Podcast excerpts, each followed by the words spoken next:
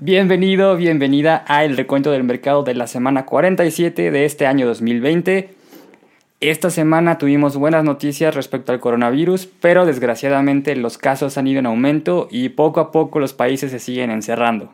Esperemos que la vacuna de Pfizer o la vacuna de Moderna estén listas pronto para que todo regrese a la normalidad.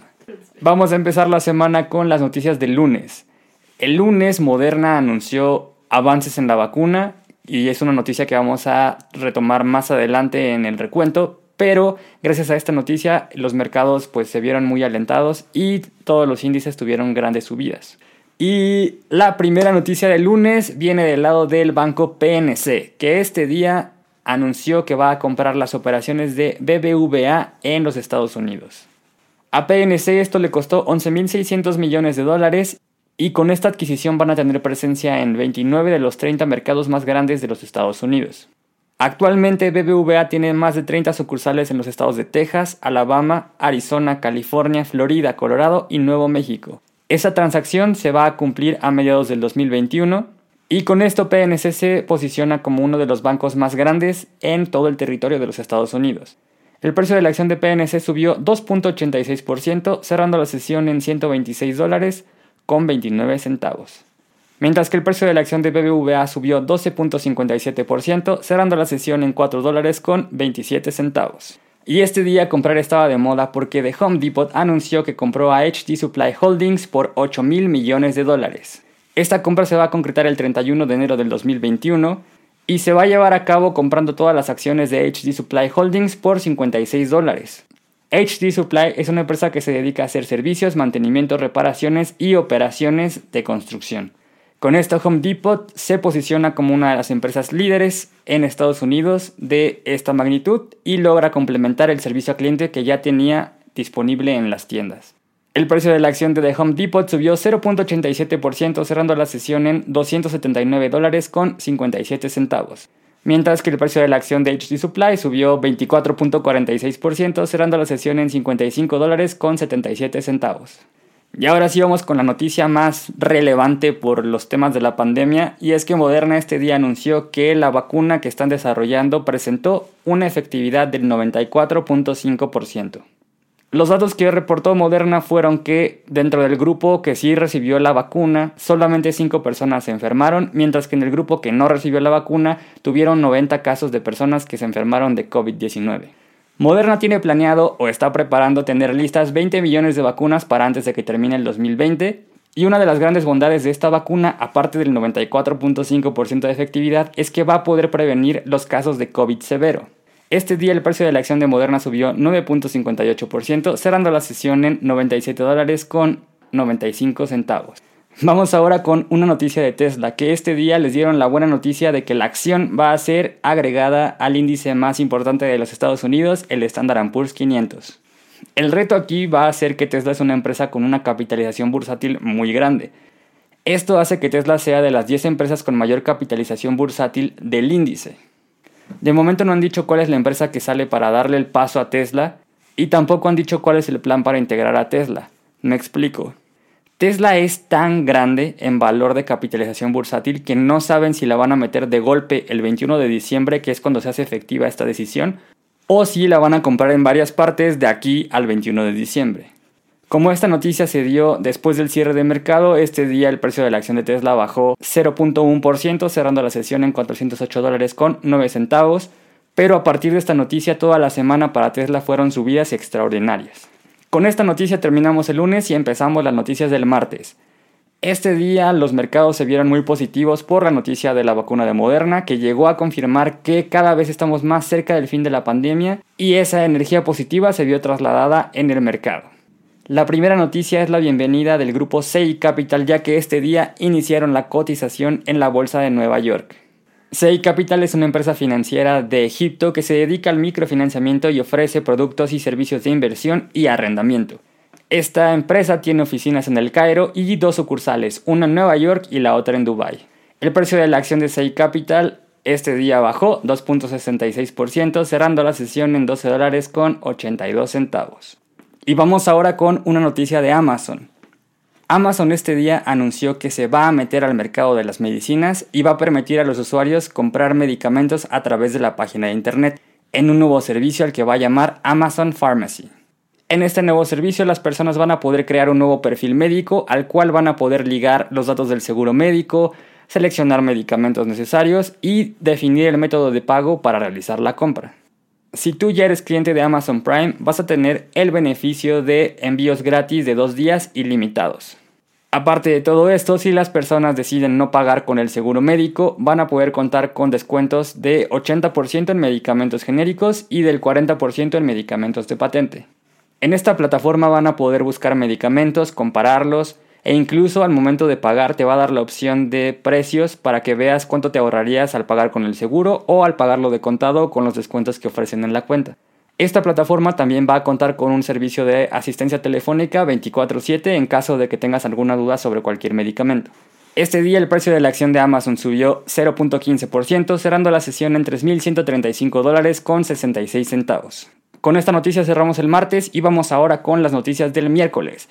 El miércoles empezó el pánico en el mercado porque se anunció que las escuelas en Nueva York van a cerrar las puertas. ¿Por qué? Porque los casos de coronavirus en Estados Unidos empezaron a disparar y no hay manera de contenerlos todavía. Entonces, como método de precaución, decidieron mejor no arriesgar a los alumnos y las escuelas permanecerán cerradas. La primera noticia del miércoles viene del lado de Apple, ya que este día anunció un nuevo programa para desarrolladores de aplicaciones. El nombre de este programa es Apple Small Business Program y el objetivo es darle un poco de apoyo a las empresas que se dedican a realizar aplicaciones en la App Store. Apple normalmente cobra el 30% de comisión por compra en cualquier aplicación que esté disponible en el App Store de los iPhones o las iPads. Con este nuevo programa lo que busca es que las empresas en lugar de pagar el 30% paguen únicamente el 15%. Pero este 15% no aplica para todos. Pero no todos tienen el derecho de ser parte de este programa. Para formar parte de este programa, tu empresa debe de vender menos de un millón de dólares al año después de comisiones. Si tú pasas de este millón de dólares al año, entonces vas a regresar a la comisión de 30%. Pero si el año que viene tus ventas no superan el millón de dólares, entonces te regresan el 15% de comisiones. Esta noticia es muy curiosa porque hace algunos meses Epic Games y Apple se estaban peleando justamente por esto, que Epic Games encontró la manera de zafarse de estas comisiones y a Apple no le gustó nadita. Entonces se fueron hasta la corte y Epic Games pues le quitaron la licencia de desarrollador y Apple resultó inocente. En la conferencia, Apple dijo que esperaba una reducción de ingresos por haber recortado las comisiones, pero que al ser aplicado únicamente a empresas que ganan pues menos de un millón de dólares, no esperan que las ventas se vean tan afectadas. El precio de la acción de Apple bajó 1.14%, cerrando la sesión en 118 dólares con 3 centavos. Vamos ahora con una noticia de Pfizer que la semana pasada anunciaba que los resultados preliminares de la vacuna contra el COVID-19 arrojaban que tenía una efectividad del 90%. Pues después del anuncio de la vacuna de Moderna, llegan y dicen que ellos también alcanzaron el 95% de efectividad en la vacuna. Con esta noticia, Pfizer dijo que va a buscar lo más pronto posible la aprobación express de la FDA para poder empezar a comercializar y distribuir esta nueva vacuna. Los resultados arrojaron que en la etapa de investigación encontraron 170 casos de personas enfermas de COVID-19, de los cuales 162 casos no tenían la vacuna y solamente 8 personas tenían las dos dosis de la vacuna. De los 10 casos severos que se encontraron en el estudio, 9 no tenían la vacuna. Pfizer dijo que sí existen efectos secundarios de esta vacuna y que no hay nada de qué preocuparse, son efectos secundarios leves como dolor de cabeza y fatiga y que únicamente se presentaron en el 2% de las personas que participaron en el estudio. Una de las grandes incógnitas que quedan a resolver es cuánto tiempo tiene esta vacuna de efectividad, cuánto tiempo nos van a proteger. Esta pregunta no se puede resolver porque han tenido tan poquito tiempo para desarrollar la vacuna que no han tenido tiempo para ponerse a ver este tipo de cosas. El objetivo principal era la vacuna y ya se cumplió. Ahora, esperemos que con esta noticia de que es 95% efectiva, pues tengan un poquito de tiempo para respirar y empezar a ver cuánto tiempo va a durar, si es una vacuna que nos va a durar para siempre o que vamos a tener que estar aplicando año tras año. o sea lo que sea que arrojen los estudios. Con esta noticia el precio de la acción de Pfizer subió 0.78%, cerrando la sesión en 36 dólares con 32 centavos. Mientras que el precio de la acción de BioNTech subió 4.04%, cerrando la sesión en 90 dólares con 44 centavos. Vamos ahora con una noticia de Twitter, que este día como que no se quiso quedar atrás y dijo, bueno, pues si todos lo están haciendo yo también lo voy a hacer y anunció los fleets. ¿Qué son los fleets? Básicamente son como las historias que tienes en Instagram, en Snapchat, en WhatsApp, en cualquier red social y casi casi hasta en Excel. En estos fleets Twitter presumió que puedes compartir textos, puedes compartir videos, puedes compartir eh, respuestas a tweets o puedes contestar directamente a los fleets. Estos videos, al igual que en todas las demás redes sociales, solamente van a tener una duración de 24 horas y si eres de los que les encanta andar guardando ahí cosas que no debe, pues Twitter está de tu lado porque hasta el momento no hay manera de saber si le tomaron un screenshot o captura de pantalla a tu historia o fleet en Twitter. La empresa dice que este tipo de distribución de contenido, como lo son las historias o los fleets en el caso de Twitter, funcionan muy bien porque las personas se expresan más libre y sin preocuparse de la cantidad de likes o retweets que van a recibir durante el día o en ese tweet en específico. El precio de la acción de Twitter este día subió 1.12%, cerrando la sesión en 43 dólares con 33 centavos. Vamos ahora con una noticia de Boeing, y me refiero a la empresa de las aeronaves, no de la de los juguitos. Este día la FAA, Federal Aviation Administration o Administración Federal de Aviación de los Estados Unidos, le dio la luz verde para que los Boeing 737 MAX regresen a volar. Dentro de las investigaciones encontraron que había algo raro en las conexiones de los cables y que había un sistema de seguridad que estaba haciendo que el avión se pusiera en una posición que hacía que chocara. Boeing juntó todos los datos, realizó las correcciones necesarias y mandó la documentación a la FAA. La FAA analizó y dijo que está todo bien y ya pueden utilizar estas aeronaves únicamente las aerolíneas que hagan vuelos domésticos dentro de los Estados Unidos no está tan fácil porque les pusieron ciertas condiciones. Las aerolíneas deben comprobar que estos aviones ya fueron arreglados y un agente de la FAA va a revisar avión por avión para garantizar que realmente se instalaron las actualizaciones. Y los pilotos que vayan a manejar este tipo de aeronaves necesitan recibir un nuevo entrenamiento especial para este modelo de aviones. American Airlines va a aprovechar esta autorización y dijo que ya está planeando utilizar estos aviones en rutas entre Miami y Nueva York a finales de diciembre. Delta Airlines, por su parte, dijo que mejor se va a esperar y va a empezar a integrar este modelo de avión en los vuelos comerciales en los primeros meses del 2021. Y Southwest Airlines dijo que ellos no llevan prisa y mejor se esperan hasta primavera del 2021. Aunque el precio de la acción de Boeing subió muchísimo por la noticia, no logró contener estas ganancias y el precio bajó 3.21%, cerrando la sesión en 203 dólares con 30 centavos. Vamos ahora con una noticia de Unilever. Unilever este día anunció que se va a poner una nueva meta. Esta nueva meta consiste en tener ventas anuales de mil millones de euros únicamente con productos a bases de planta y libres de lácteos. Unilever tiene planeado conseguir esta meta gracias a las ventas de The Vegetarian Butcher y a Ben Jerry's, Hellmann's, Magnum y Walls que poco a poco van a ir integrando helados y mayonesas libres de lácteos. Aparte de tener esta meta económica, Unilever presenta el programa Future Foods o Comidas del Futuro que tiene como objetivo reducir el impacto ambiental e invitar a las personas a tener una alimentación más saludable. Dentro de este programa también buscan reducir a la mitad el desperdicio de comida en el proceso de manufactura para el 2025. Este día el precio de la acción de Unilever bajó 1.17% cerrando la sesión en 59 dólares con 23 centavos. Y vamos ahora con la noticia de Google, que este día presentó una nueva actualización en la aplicación Google Pay. Esta nueva actualización consiste en darte una plataforma más completa para llevar el control de los gastos y de tus finanzas personales. Ciertos beneficios de esta nueva aplicación son, por ejemplo, que ahora si vas a pagar algo en grupo, puedes agregar a todas las personas en un grupo dentro de la aplicación de Google Pay y la aplicación va a decir cuánto tiene que pagar cada quien, te va a decir quién ya pagó y quién falta por pagar. Así que si eres de los que no les gusta pagar las cuentas, pues ni modo, te van a evidenciar en la aplicación. Aparte de esto, Google Pay tiene un algoritmo nuevo que te va a ayudar a identificar los patrones de gastos, va a registrar todas tus compras si es que tú le das acceso a las cuentas de banco. Entonces la próxima vez que busques, no sé, por ejemplo, gastos en comida, te va a sacar todos los gastos que se hicieron en restaurantes o en supermercados para que tú puedas llevar un mejor control de estos gastos. Si te gusta usar cupones de descuento pero normalmente no cargas con el papelito, bueno, no te preocupes, ahora lo puedes activar dentro de la aplicación con un clic o un toque en la pantalla y se va a hacer efectivo al momento de realizar el pago, ya sea en una tienda digital o en una tienda física. Y por si todas estas actualizaciones no hacían a Google Pay ya una aplicación muy atractiva, Google también anunció que vas a poder contratar una nueva tarjeta de débito digital que va a estar operada por Citibank y por SFCU.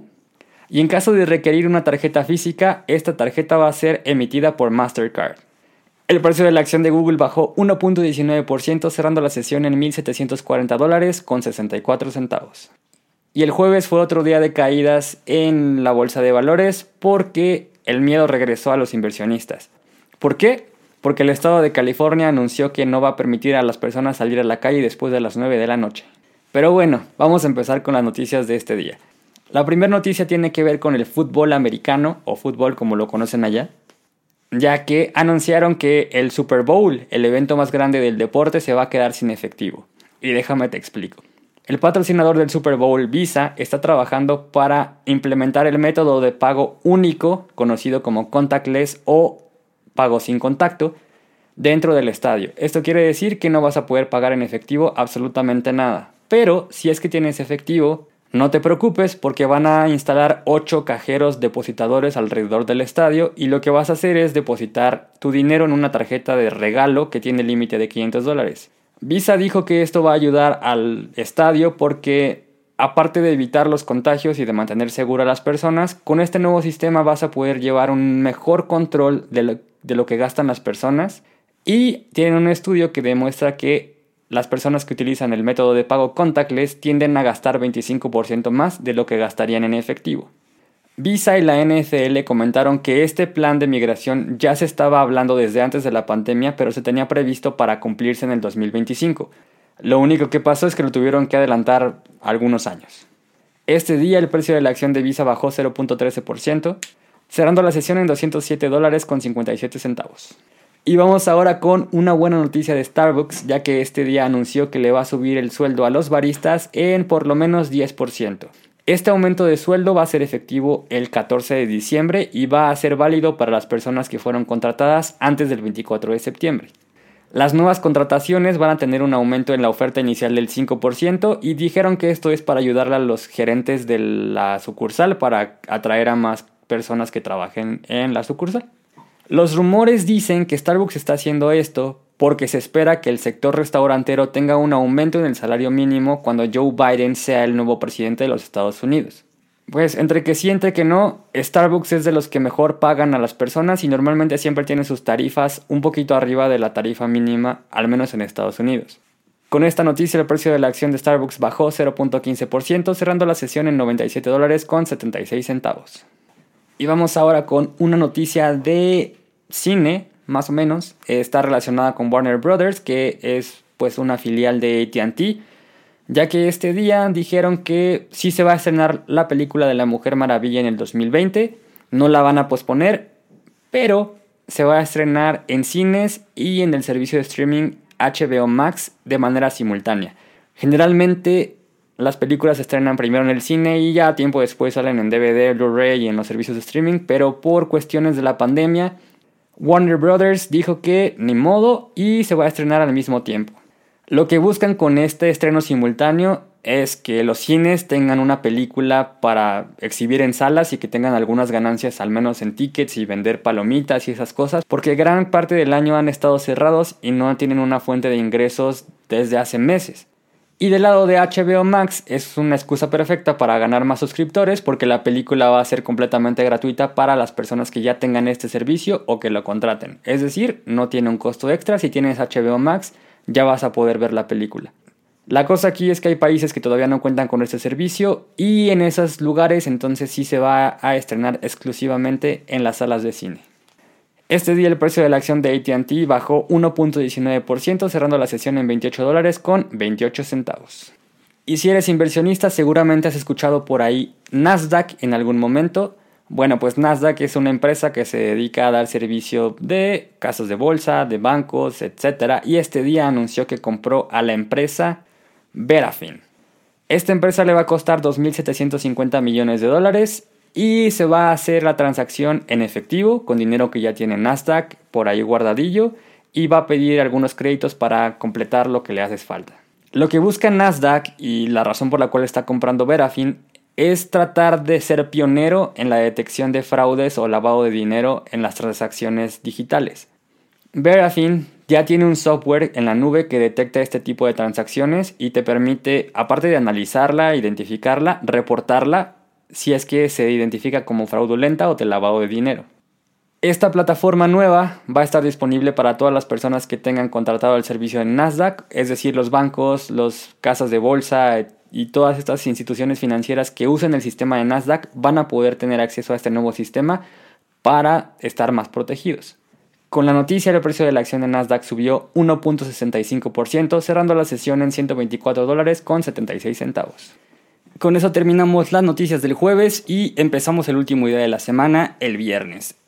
El viernes ah, siguió la desesperación en los mercados y siguieron bajando los índices por las noticias del coronavirus. La primera noticia viene del lado de General Electric, ya que la división de General Electric Healthcare anunció la compra de Prismatic Sensors AB y aunque no dijo cuánto le va a costar, sí dijo para qué hizo la compra. Esta empresa de origen sueco se dedica a hacer sensores para imágenes de tomografías computarizadas. Y lo que quiere General Electric es obtener imágenes más claras y nítidas con menor radiación.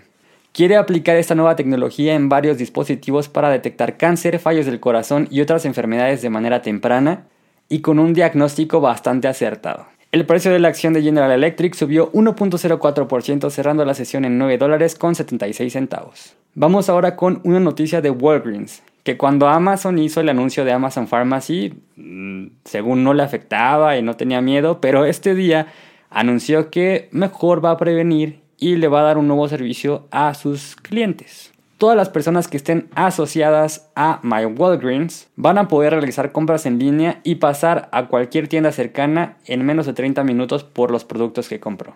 Aparte de esto, van a actualizar la aplicación con algunos servicios como un chat médico que esté disponible 24 horas 7 días y la posibilidad de realizar citas médicas o de vacunación, más aparte un programa de recompensas en un monedero. El precio de la acción de Walgreens bajó 0.85%, cerrando la sesión en 37 dólares con 53 centavos. Y ya que estábamos hablando de Amazon, pues vamos a retomar otra noticia de Amazon. No tiene nada que ver con la farmacia, tiene que ver con el Black Friday. ¿Por qué Amazon? Bueno, lo que pasa es que por la segunda ola de contagios del coronavirus que hubo en Francia, Todas las tiendas fueron obligadas a cerrar a partir del 30 de octubre y no tienen permiso de abrir hasta el 1 de diciembre. Como el Black Friday está programado para el 27 de noviembre, todas estas empresas que están cerradas fueron con el gobierno de Francia a decirle que no era justo que Amazon estuviera compitiendo básicamente solo. Mientras ellos están cerrados, Amazon puede vender en línea con los descuentos del Black Friday